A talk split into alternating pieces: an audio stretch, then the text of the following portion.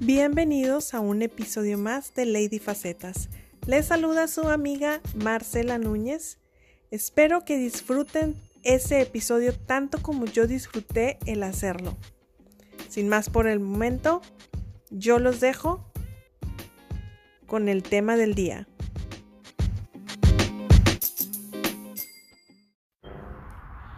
Buenos días, buenas tardes, buenas noches. Donde quiera que estén, donde quiera que se encuentren, espero que estén de lo mejor disfrutando su día. Hoy en Viernes Tutti Frutti les tengo una anécdota. Y esta es otra de mis anécdotas internacionales que realmente no he tenido muchas porque ya tengo mucho tiempo sin salir y realmente de esas internacionales en donde fui a otros lados pues las más memorables es las que ya le había contado la temporada pasada, que fue de mi viaje a Londres. Bueno, no a Londres específicamente, pero cerca. Y en esta ocasión les voy a contar mi experiencia viajando a París, France, París. Entonces, espero que estén listos yo estoy aquí afuera de mi casa disfrutando del el fresco que hay.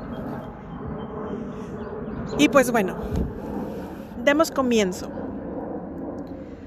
Como les estaba mencionando, esta experiencia fue porque fui dos semanas a, a, Francia. Bueno, no me acuerdo muy bien del nombre de la ciudad. Fue cerca de, la, de París y fui a un POC. que es un POC? Básicamente es un demo, es dos semanas, trabajas con lo que tiene la empresa, la aplicación, instalas las herramientas que está sugiriendo que se utilicen y alguno de sus procesos lo automatizas y eso es lo que vas a presentarles para que se den una idea de lo que las herramientas pueden hacer por ellos para eficientar el testing. Entonces, es la parte técnica de lo que estaba pasando, un poco el contexto de esta historia. Bueno, una de las cosas que lo hizo un poco difícil o que lo hizo retador fue el hecho de que en ese entonces yo no sabía francés. No se equivoquen, ¿eh? Ahorita tampoco sé mucho, pero he estado aprendiendo y puedo entender algunas cosas un poco mejor y puedo decir algunas cosas también. Tener un poquito más de conversación con alguien, al menos lo básico. Pero en ese tiempo no sabía nada de, francés, nada. Nada más le pupú, uh, le guagua, cosas por el estilo. Bueno, uh, entonces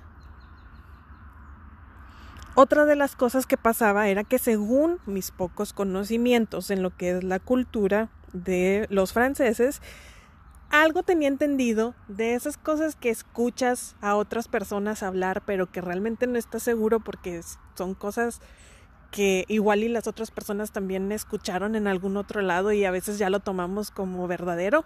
Bueno, algo así. Yo tenía entendido que los franceses no tienen muy, no les caen muy en gracia los americanos y por lo tanto es más difícil que puedas comunicarte con ellos en inglés. Que incluso había muchos que preferían medio intentar entenderte al hablar español a hablar en inglés. Entonces pues yo tenía esta idea más o menos en mi cabeza.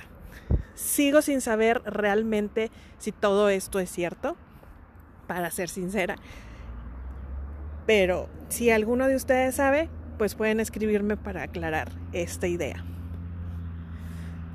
Bueno, en el avión, antes de abordar, me pasó lo usual. Cuando ya iba yo para allá,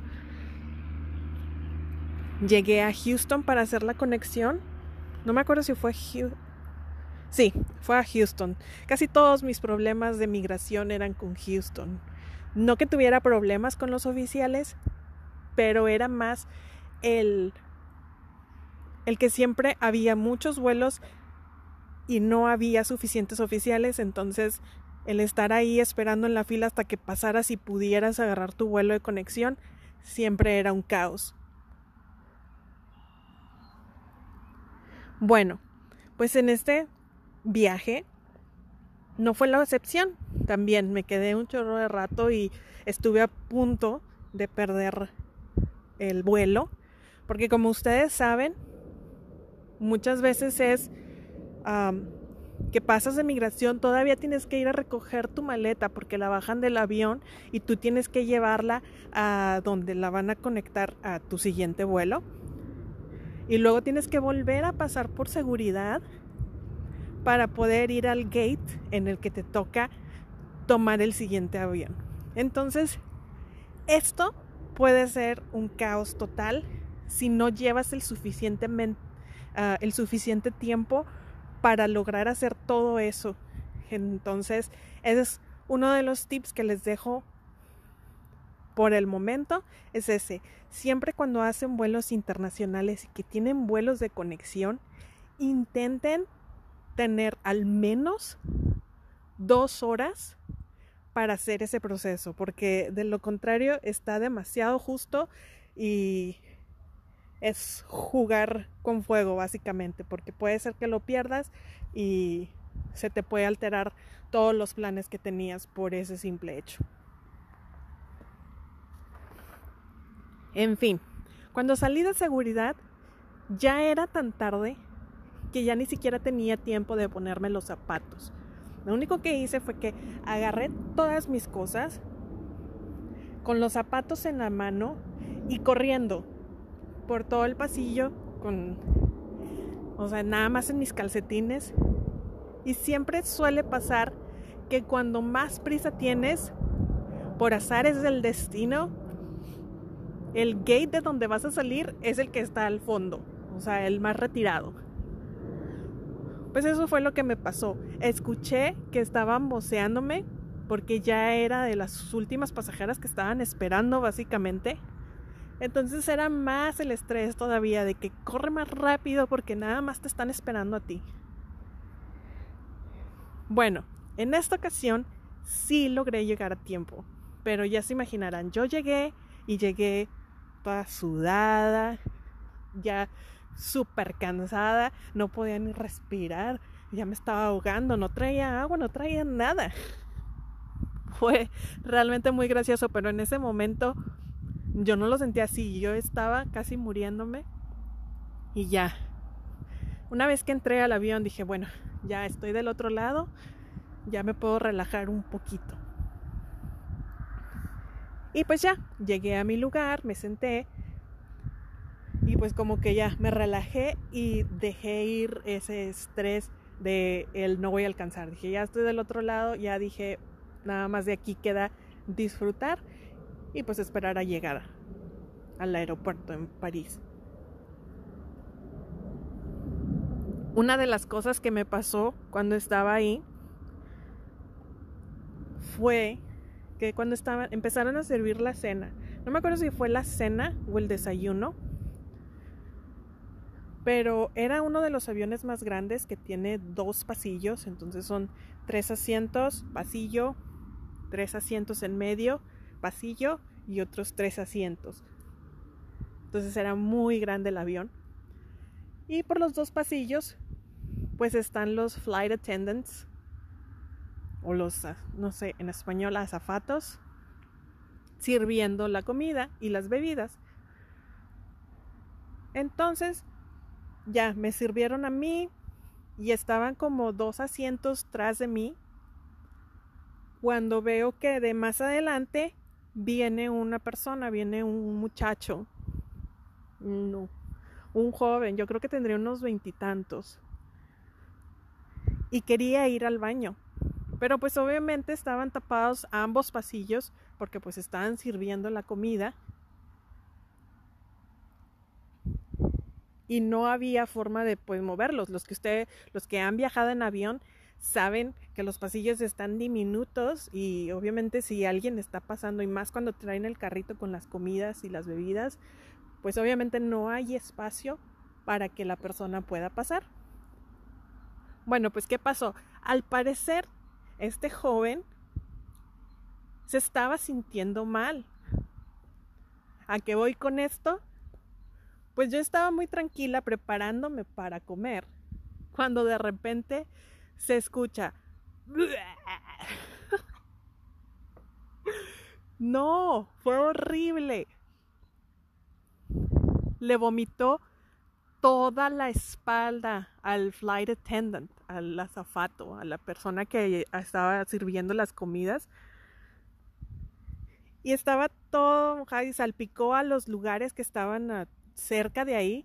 Por fortuna, como yo estaba más atrás, o más adelante, como se quiera ver, pues no me tocó del salpicadero que se hizo en el pasillo, estaba todo lleno también de la vomitada. No, no, no, no, no. Fue espantoso. Y el chavo, pues obviamente súper apenado, estaba de que no, disculpe, I'm so sorry. Y el flight attendant realmente estuvo muy paciente, dijo, no, no te apures, no hay problema, nosotros nos vamos a limpiar aquí, que no sé qué.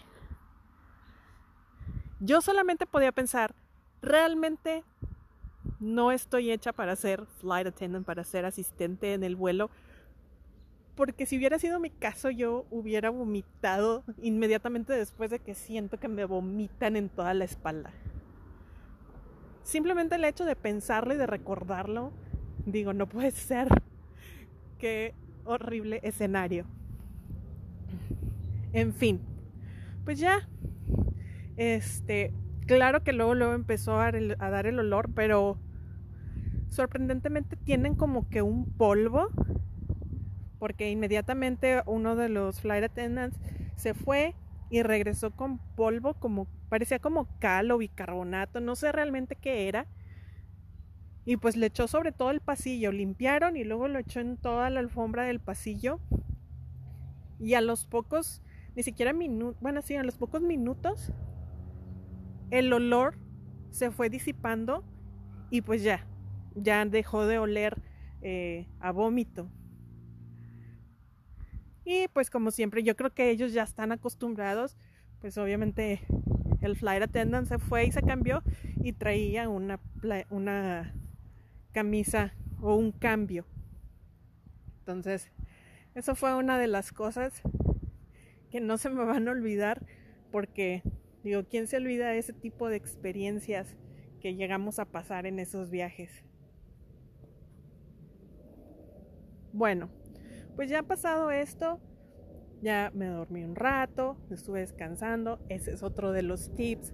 Generalmente cuando vas a hacer vuelos transatlánticos, esto quiere decir que si vas a ir a otro continente, donde obviamente la zona horaria es mucho más ah, marcada que cuando estás aquí dentro de América, que son dos, tres horas de diferencia, es muy recomendable que trates de dormir durante el vuelo.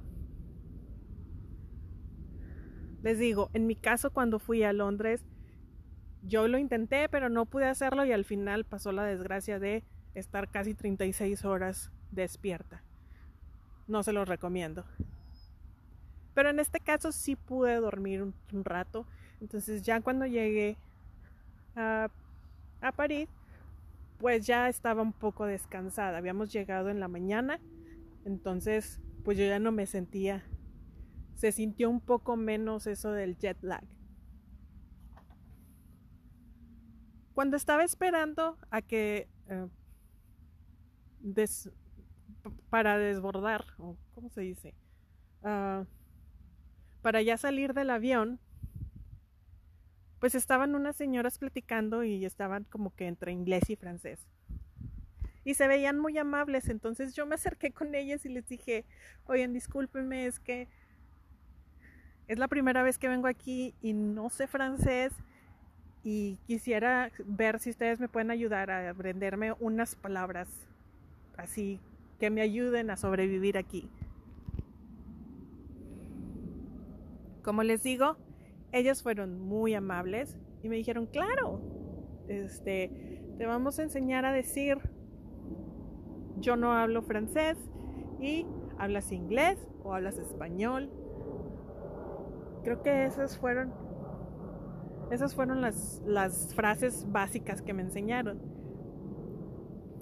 Y pues sí, la verdad sí me sirvieron al menos hasta que pude reunirme con el project manager del, de este demo, que básicamente él fue para apoyarme en eso y él es francés.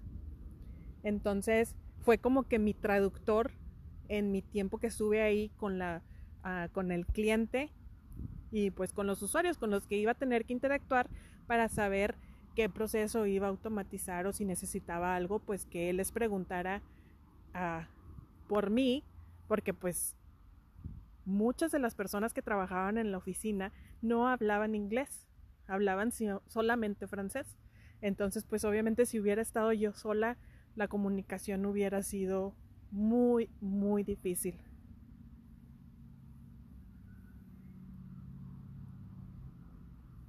Bueno, el nombre de este manager es Gislan. Me acuerdo que él estuvo también conmigo trabajando en el proyecto en el que estuve en Londres. Y realmente fue muy divertido porque él hablaba también español. Y esto era porque su esposa es de Perú. Entonces, pues él hablaba español con su esposa y él sabía español, sabía inglés, era francés. Entonces, pues fue más entretenido porque podía hablar con él en español y sabía que me entendía bien. Entonces, esa fue una parte divertida del viaje. Bueno, ahora vamos a empezar con la historia por la que estamos aquí.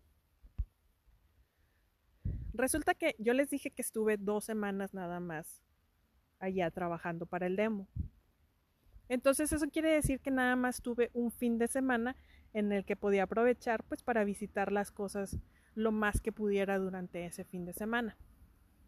Como ustedes saben, en la vida de consultor no puedes decir, es muy raro que, digas, ah, bueno, pues nada más estoy en la oficina de 8 a 5 y me salgo y ya tengo toda la tarde para mí. Muy rara vez ese es el caso. Porque pues vas y dicen, ah, este no tiene vida social aquí porque no conoce a nadie, entonces tiene, puede trabajar más. Y eso es en muchas partes. Bueno, este fue mi caso en este proyecto, en este demo. Y pues salía ya súper tarde.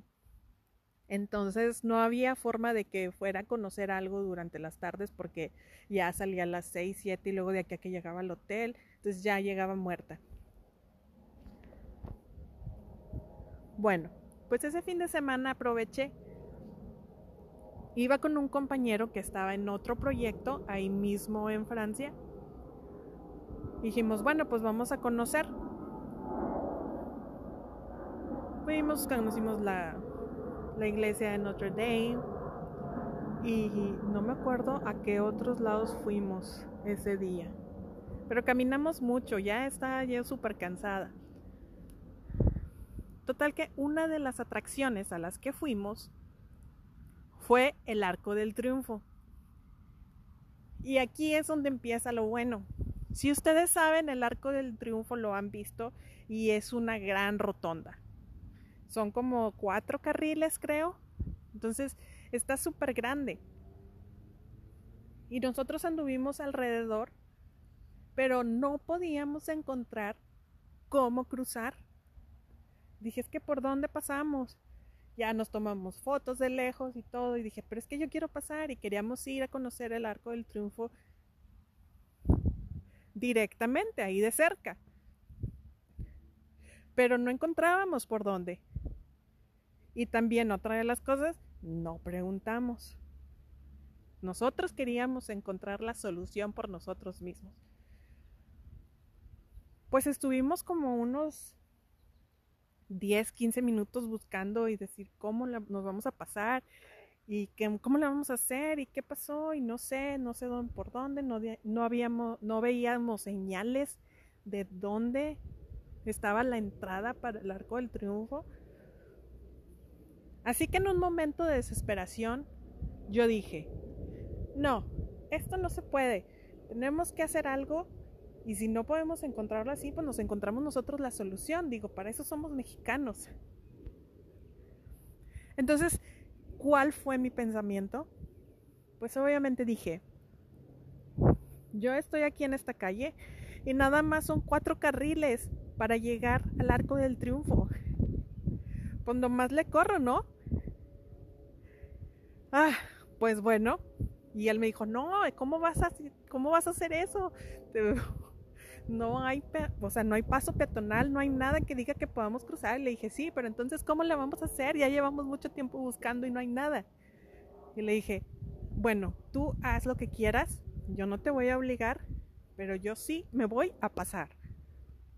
Entonces en una de esas donde vi que no venían tantos carros o que estaban parados en un alto, dije, esta es mi oportunidad. Y que me solté a correr. Pero en ese momento empezaron a venirse todos los carros.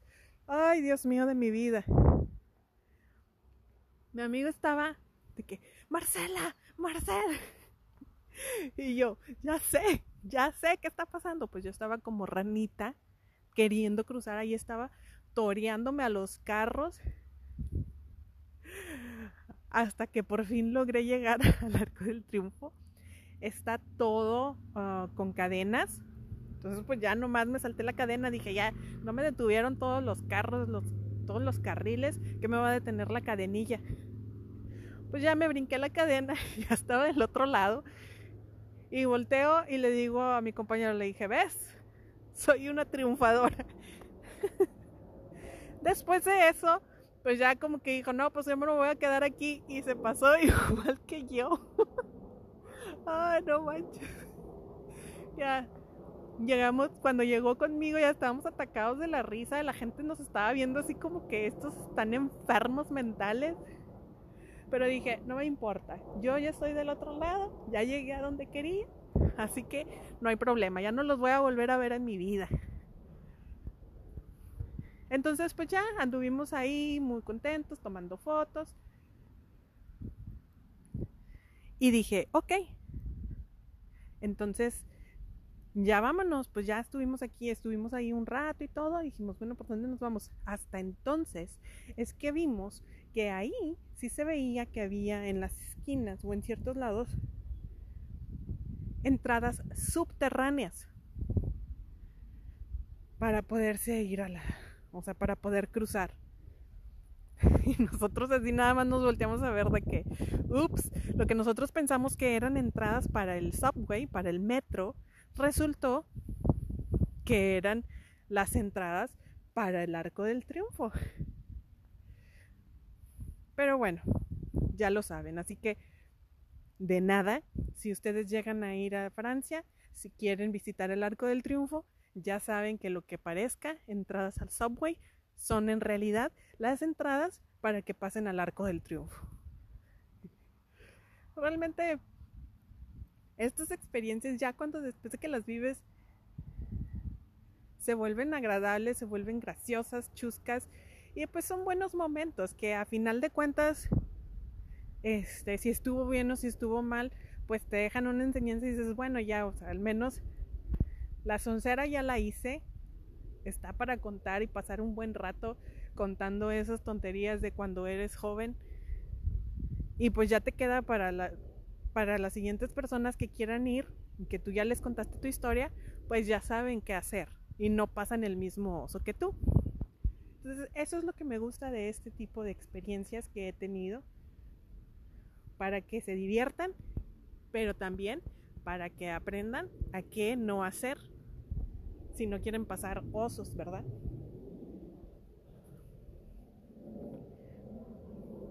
Bueno, eso en general es toda la historia que les quería contar.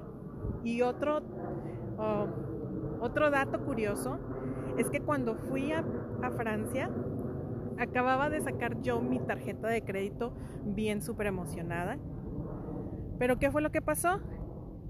Yo traía también American Express, que era la tarjeta que nos daban en el, la tarjeta corporativa para los gastos. Pero resulta que en Francia no aceptan, en casi nada de Europa aceptan esa tarjeta. Entonces tuve que pagar casi yo todas las comidas y demás cosas con, Mastercard, con mi tarjeta. Entonces al final salí con cuentas muchas como pésima contadora que soy. Terminé, me regresaron los expenses, pero no sé en qué más me gasté, que ya tenía toda la tarjeta a tope y terminé pagándola por varios meses.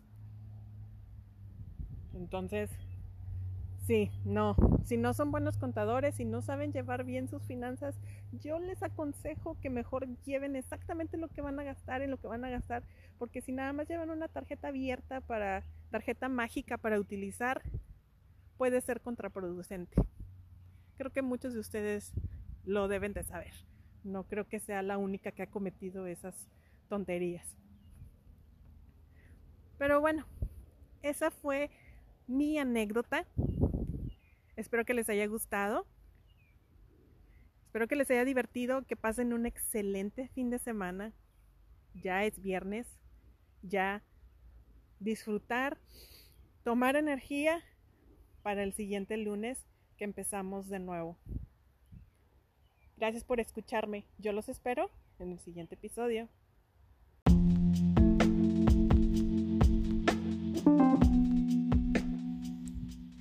Muchas gracias por haberme escuchado el día de hoy. Yo los leo en ladyfacetas.gmail.com. Recuerden que pueden seguirme en Instagram como arroba ladyfacetas y en Facebook ladyfacetas. Yo los espero en el siguiente episodio y recuerden, ser amables no cuesta nada.